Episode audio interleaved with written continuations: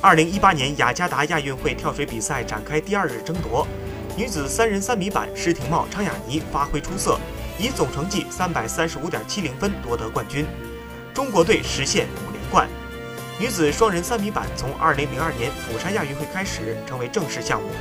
由于每个国家只能派出一队组合参赛，所以中国队无缘包揽前两名，